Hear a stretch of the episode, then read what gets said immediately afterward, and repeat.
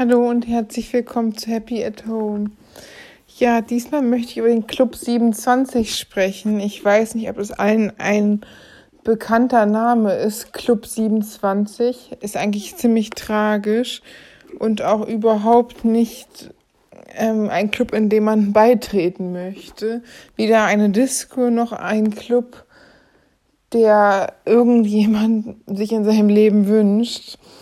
Also das ist nämlich auffallend gewesen, dass besonders viele sehr erfolgreiche Musiker und Musikerinnen mit nur 27 Jahren verstorben sind und das trotz großartigster Karrieren und wirklich viel Anerkennung für ihre Musik.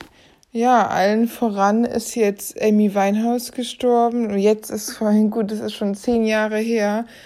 Am 23. Juli jährt sich das zum Zehnjährigen. Die wäre inzwischen jetzt 37 und ist eigentlich mega traurig, dass sie nur 27 geworden ist. Und hätte bestimmt sich ein bisschen wieder eingekriegt und ein gutes Leben, wenn es nicht so gewesen wäre. Also sie ist an Drogen gekommen und der Ex-Freund hat sie da, dazu geführt, also war ganz schrecklich und hat es auch zugegeben sogar. Und sie ist ja die letzte, die ja so diesen Club wieder in Erinnerung gerufen hat, weil auch schon viele Jahre davor ist es aufgefallen, dass viele bekannte Persönlichkeiten daran gestorben sind, also mit 27 gestorben sind an verschiedenen Sachen natürlich, aber oft waren Drogen, Alkohol, Depression und der Umgang mit dem Ruhm, also beziehungsweise dass sie keinen richtigen Umgang mit dem Ruhm hatten, haben dazu beigetragen. Natürlich gab es auch spezielle Dinge, wie schwierige Kindheiten, wie bei Kurt Cobain. Ich denke, der ist auch einer der bekanntesten überhaupt, Kurt Cobain. Das ist ja der Rocksänger von Nirvana und der ist ja sogar so, der hat ja schon fast einen Werther-Effekt ausgelöst. Werther-Effekt, ich mal ganz kurz zur Erklärung, wie man es jetzt nicht sagt, Werther ja, wurde ja von Goethe geschrieben und Goethe hatte ja darin in dem im Werther seinen Liebeskummer an eine bereits vergebene Frau ähm, ausgedrückt und der Leiden des jungen Werthers war von ihm ja teilweise autobiografisch und da war der Werteffekt, dass viele Leute danach das nachgeahmt haben und liebestraurige Menschen sich in den Tod gestürzt haben. Und bei Kurt Cobain war das auch 1994. Der ist auch natürlich, wie der Club schon sagt, nur 27 geworden. Und Kurt Cobain hat auch ADHS, hatte eine sehr schwierige Kindheit, wurde von seinen Verwandten hin und her gereicht. Und er war halt auch so, ja, er war ja sogar eigentlich nach außen hin, war Papa von einem kleinen Mädchen mit Courtney Love verheiratet, total reich, heiß umjubelt und es sah auch nicht so schlecht aus. Gut, er hätte sich ab und zu mal die Haare kämmen können und hatte halt eine Rockstar-Attitude, aber er hatte auch sogar schon, äh, wenn man den richtige Klamotten anzieht, hätte er sogar Model sein können. Eigentlich so nach außen das perfekte Leben, Liebe, Familie, äh, unheimlich viel Geld und unglaubliche Anerkennung, aber er war schwer depressiv und er hatte auch mit Drogen zu tun und auch mit, also wirklich mit Überdosis Heroin letztendlich sich einen Kopfschutz verpasst und sich mit der Schrotflinte selbst getötet. Und es ist einfach mega traurig, wenn man so sieht, dass jemand, der so berühmt ist, trotz alledem so unglücklich war, dass er nicht mehr weiterleben konnte. Ja, es gab auch noch andere, die nicht so ganz so bekannt sind, denke ich jetzt, also ich meine, Amy Winehouse und Kurt Cobain sagt, denke ich mal, jedem was. Aber es gab auch noch Ricky James Edward.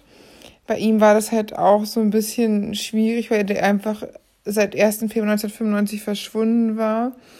Und er war auch ein Musiker und Gitarrist der britischen Band Manic Street Preachers. Aber die Eltern haben ihn dann irgendwann 2008 per Gerichtsbeschluss für tot also vermutlich tot erklärt. Und das war, ist halt bis heute irgendwie so ein komisches Fragezeichen, aber wahrscheinlich ist er wirklich tot. Dann gab es auch noch andere, Jean-Michel Bas Basquiat, das war ein Graffiti-Künstler, Maler und auch natürlich wieder wie in dem Club alle Musiker. Und der hatte auch eine Band und war mit der eigentlich auch ziemlich erfolgreich, aber Depressionen und Drogen haben ihn einfach das Leben schwer gemacht. Und hatte sich, der hatte auch noch einen Freund verloren, Andy Warhol. Es war ja auch so ein Künstler und ja, danach hat er sich isoliert und ja, er hatte auch an einer Heroin-Kokain-Überdosis sich damit das Leben genommen. Dann gab es noch Jim Morrison. Ich denke, dass der vielleicht auch noch ein paar Leuten was sagen könnte. Der ist halt zu Blues- und Rockband The Doors gehört der und der hat halt auch wirklich viele Auftritte im Drogenwahn. Die Drogen haben ihm halt echt zugesetzt. Ja, das hat dann auch dazu geführt, dass sie zur Trennung die, der Band. Und ja, er war auch so der James Dean der 68-jährige 68er Generation und irgendwie na, starb er am 3. Juli 71 in einem Hotel an seinem Herzschlag. Ich denke mal, das war einfach mit den Drogen, weil es zu viel war. Und es gab Janis Joplin neben Amy Winehouse, die zweite Frau in diesem Club da war. Die war eigentlich auch mega so beliebt und hatte so eine coole Ausstrahlung. Ja, und war nach außen hin fröhlich, aber sie hat halt auch bis zu einem Liter Bourbon Whisky täglich getrunken und war halt für ihren schrillen Bluesgesang eigentlich in der Hippie-Ära so richtig bekannt. Sie hat von 1943 bis 1970 gelebt, aber mit Heroin vergiftet und halt wirklich übel sich selber da mit im Unterarm mit Heroin ein Ende gesetzt. Ja, wirklich schlimm. Und Jimi Hendrix, ich glaube, den kennen auch noch viele.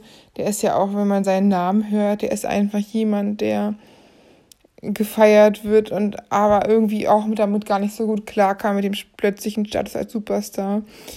Und er hatte halt auch viele so Drogenrausch-Affären mit Groupies und ja. Aber er hatte auch mit Alkohol und Tabletten hat er sich am Ende auch das Leben genommen. Und Brian Jones, das, der ist vielleicht noch Fans von Rolling Stones irgendwie ein Name. Der hatte halt auch Probleme mit Drogen und hatte leider auch ähm, noch Asthma obendrauf und Drogenexzess und ist in seiner Villa ertrunken am Ende. Und keiner weiß so ganz genau, ob es ein Unfall war oder was da wirklich war oder ob es Suizid war. Es ist halt sehr kompliziert. Und dann, ja, gab es noch, ähm, ich weiß nicht, ob es jemand jetzt was sagt, aber ähm, Robert Johnson, und das war auch ein einflussreicher Blues-Musiker.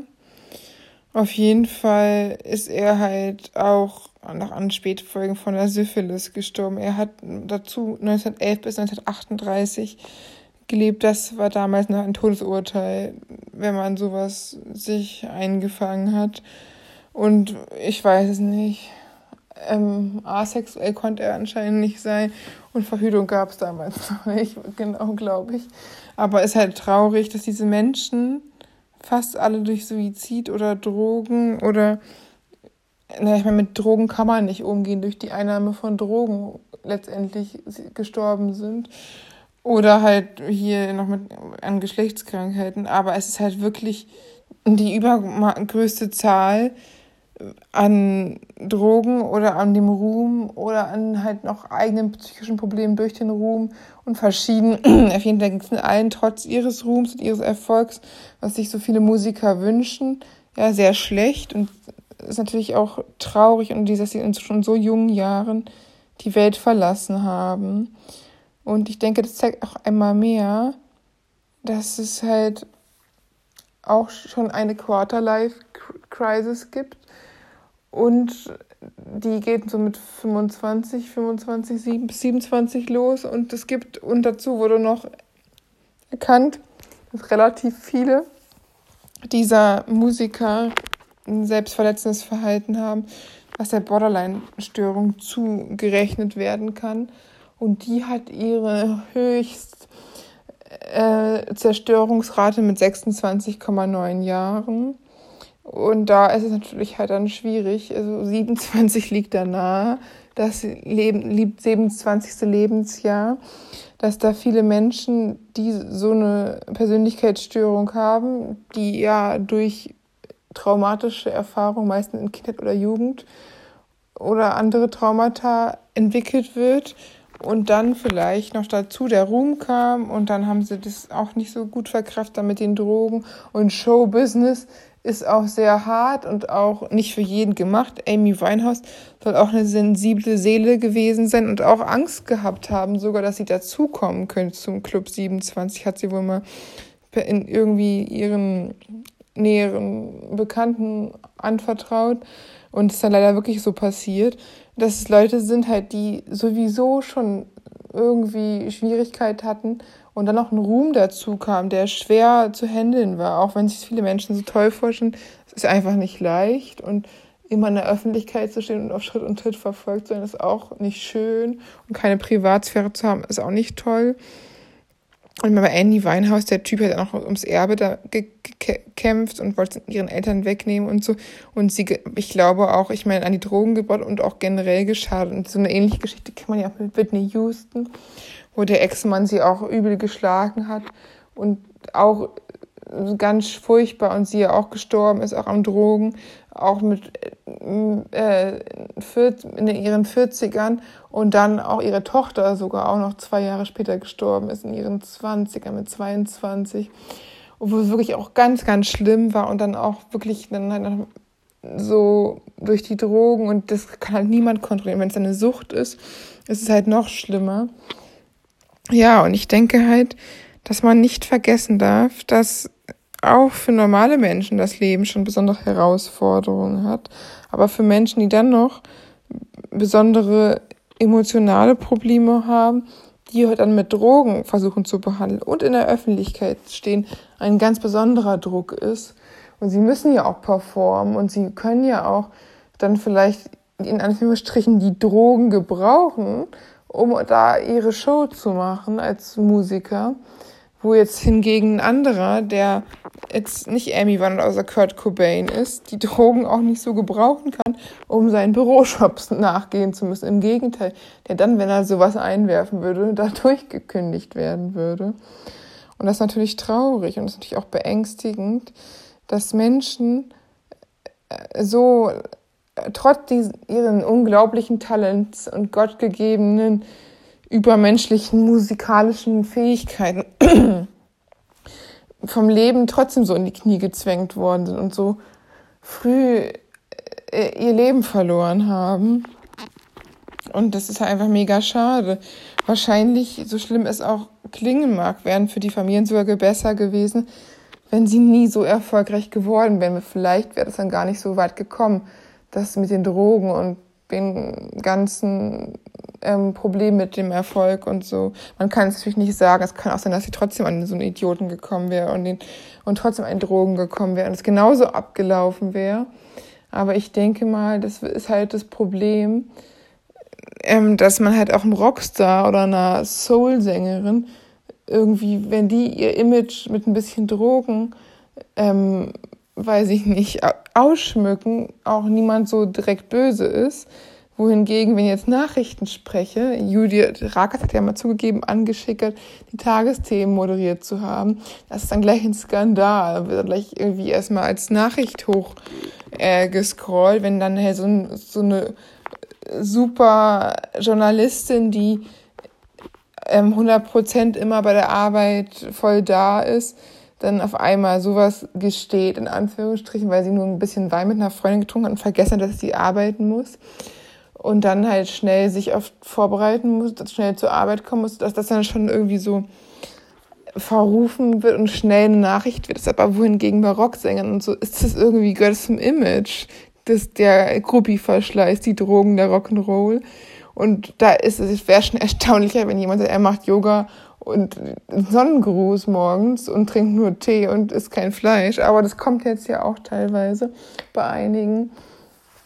Aber an sich ist es halt schon heftig und mega schade, dass diese Menschen so früh aus dem Leben, ähm, ja, das, äh, aus dem Leben das Leben verlassen haben. Und es ist einfach so schade, wenn ich halt auch denke, dass es auch ein Club danach benannt wird, nach einem so tragischen Erlebnis, Ereignis. Und dass es halt man nicht, dass es halt sogar Menschen trotz vermeintlichem Traumleben so schlecht gehen kann und man da auch nicht irgendwelche Vorurteile oder so haben darf, weil man ja niemand genau weiß, was bei anderen wirklich abgeht. Man weiß ja nicht, was Amy Winehouse für Traumata hatte oder was bei Kurt Cobain da mit der Kindheit war, dass er ständig abgegeben worden ist und mit, mit dem ADHS nicht klarkam und Schwierigkeiten hatte, überhaupt Vertrauen zu fassen.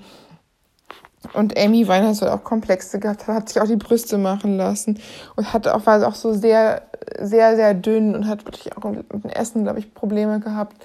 Und die hatten halt alle so verschiedene Päckchen zu tragen und alles, was sie gesehen haben, waren die super schlanken Stars, die jung und reich waren. Das war, was die Außenwelt gesehen hat. Reiche, schlanke, gut aussehende Stars, die ein vermeintlich perfektes Leben haben. Was dahinter ist, hat keiner gesehen. Ich denke halt auch, dass man das nicht unterschätzen darf, dass auch junge Menschen schon enorme Herausforderungen haben können und man es nicht weiß und auch Traumata und dass es nicht nur die Kriegsgeneration sein muss, die irgendwie da ihr Päckchen zu tragen hat, sondern dass jeder so oder so seine Pakete zu tragen hat. Bei den einen ist es halt etwas kleineres und bei anderen ist es ein ganzer Kiesel, ein ganzer Kieselstein, bei den anderen ist es ein ganzer Felsbrock.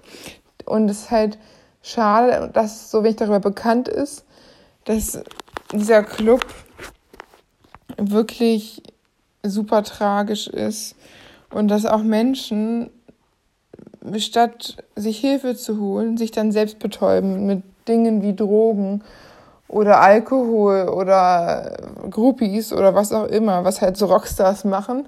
Aber auch in der normalen Gesellschaft gibt es das ja teilweise auch nur halt wahrscheinlich nicht so extrem wie bei diesen Musikergrößen. Und ich hoffe halt, dass es auch mehr bekannt wird über Quarter-Life Crisis, dass es das wirklich gibt. Ich dachte mal, das wäre so ein Scherz und so eine Verarsche in, an die Midlife Crisis nach dem Motto, ja, ist auch schon mit 25 alles so schwer. Aber eigentlich gibt es es wirklich. Und das finde ich halt schon heftig, dass da so wenig darüber bekannt ist.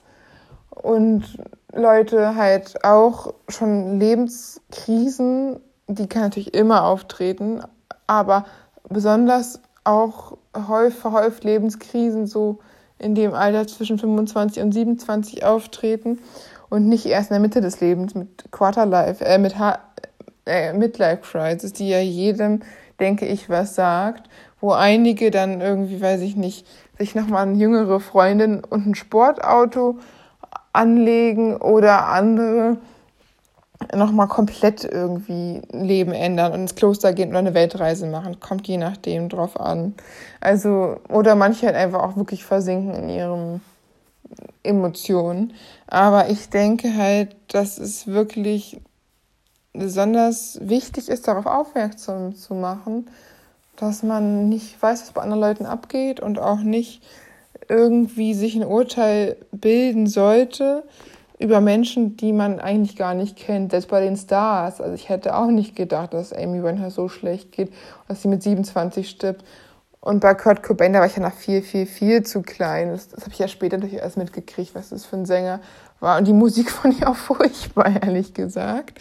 Aber ich fand ihn also als Menschen ganz sympathisch, weil ich glaube, dass er eigentlich ganz cool war, dass er einfach nur zu viel Drogen genommen hat, weil er mit dem Leben nicht fertig geworden ist und nach außen ein cooler Macker sein wollte und dann nicht über seine Gefühle gesprochen, dass er einfach mit der Musik zum Teil vielleicht auch verarbeitet hat, aber teilweise vielleicht auch irgendwie nicht richtig verarbeiten konnte, wer die Kindheit und deswegen halt zu Drogen gegriffen hat. Und ich finde halt auch, egal was jemand hat, äh, ob jemand zu Drogen gegriffen hat, auf der Straße gelandet hat oder sogar im Gefängnis. Es wird immer irgendwelche Gründe gegeben haben, dass es zu so, so krassen Dingen bei den Menschen im Leben gekommen ist und man nicht weiß, was da vorher war. Oder auch Menschen aus Kinderheim oder auf der Straße. Das, was da passiert ist, das weiß man ja auch nicht. Und deswegen sollte man mehr Verständnis für seine Mitmenschen haben und unvoreingenommen an andere herangehen.